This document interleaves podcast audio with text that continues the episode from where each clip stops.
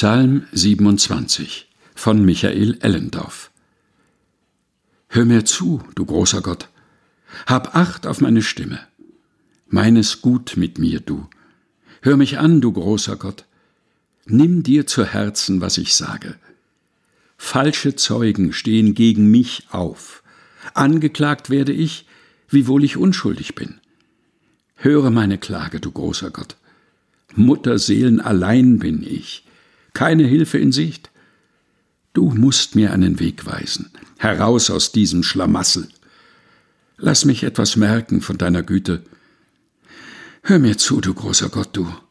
Nimm deine Hand nicht von mir.